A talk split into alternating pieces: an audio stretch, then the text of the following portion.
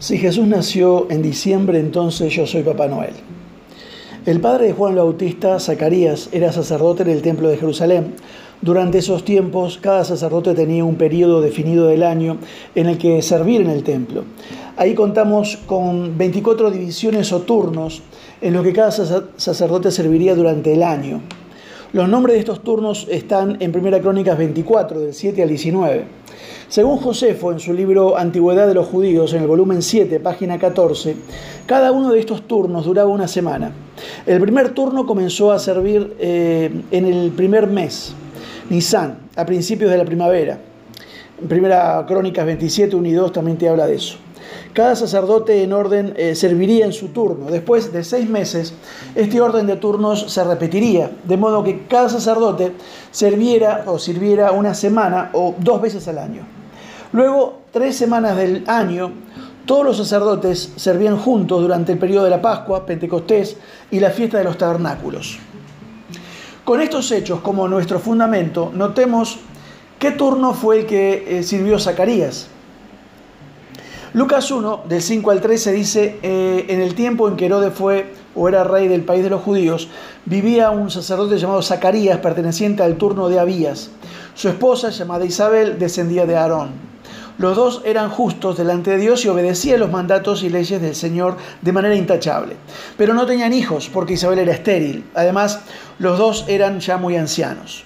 Un día, en que el grupo de sacerdotal de Zacarías le tocó el turno de oficiar delante de Dios, según era costumbre entre los sacerdotes, le tocó en suerte a Zacarías entrar en el santuario del templo del Señor para quemar incienso. Mientras se quemaba, dice el texto, se quemaba el incienso, todo el pueblo estaba orando afuera. En esto se le apareció a Zacarías un ángel del Señor de pie al lado derecho del altar del incienso. Al ver el ángel, Zacarías se quedó sorprendido y lleno de miedo, pero el ángel le dijo, Zacarías, no tengas miedo, porque Dios ha oído tu oración. Y tu esposa Isabel te va a dar un hijo, al que pondrás por nombre Juan. El ángel le reveló eso a él y a su esposa Isabel, aunque eran avanzados en años en que nacería un hijo. Pero en esa época del año fue en la que Zacarías sirvió en el turno de Abías. Según, según 1 Crónicas 24.10, el turno de Abías era el octavo en orden. Esto habría sido desde el 27 del mes de Iyar a Sivan 5, el 5 de Sivan. Es decir, del 1 al 8 de junio. Después de su semana de servicio en el templo, Zacarías se vio obligado a quedarse otra semana porque la siguiente era Pentecostés. Pero tan pronto como cumplió este ministerio, regresó a su casa en la región montañosa que estaba aproximadamente a 50 kilómetros de Jerusalén y su esposa concibió. Esto fue a mediados de junio. Luego agregamos nueve meses, llegamos a la fecha aproximada del mes de, eh, del nacimiento de Juan, que es marzo, marzo en el hemisferio norte, que es primavera. Según esto, Juan nació a principios de la primavera del año, marzo, en el hemisferio norte. Ahora, dado que Jesús era seis meses más joven que Juan, dice Lucas 1.26 eh, y 1.36, por ejemplo, el ángel le dice a María, también tu parienta Isabel va a tener un hijo, a pesar de que es anciana, la que decían que no podía tener hijos, está encinta desde hace seis meses.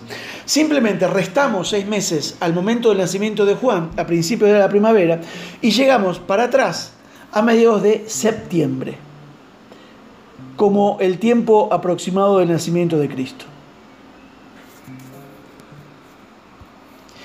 Que sería septiembre, otoño, ahí. Cuando los pastores de ovejas están velando sus rebaños, ¿usted piensa que saldrían en diciembre con nieve? Yo cuidaba los rebaños de ovejas de mi abuela a los ocho años y en diciembre, en el hemisferio norte está tapado por nieve, no salen ni las ratas.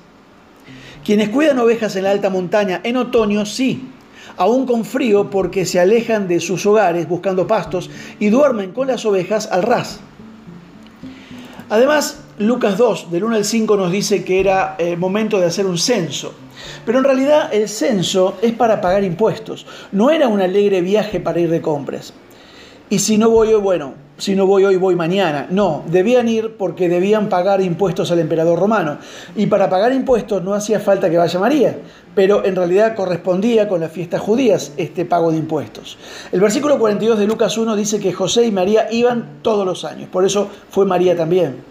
Una ciudad de 120.000 habitantes como Jerusalén podía llegar a tener en esta época 2 millones de personas, por eso no encontraban lugar. Las fiestas no se hacen en medio de un frío helado con nieve, ni los romanos eran tan tontos para cobrar impuestos con caminos intransitables por la nieve. Esto fue en otoño.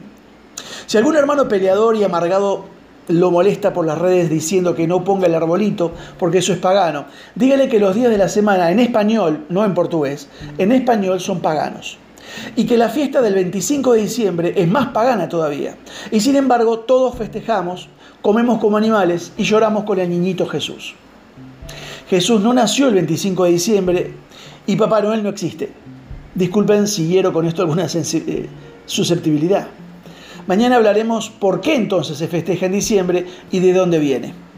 Que Dios te bendiga.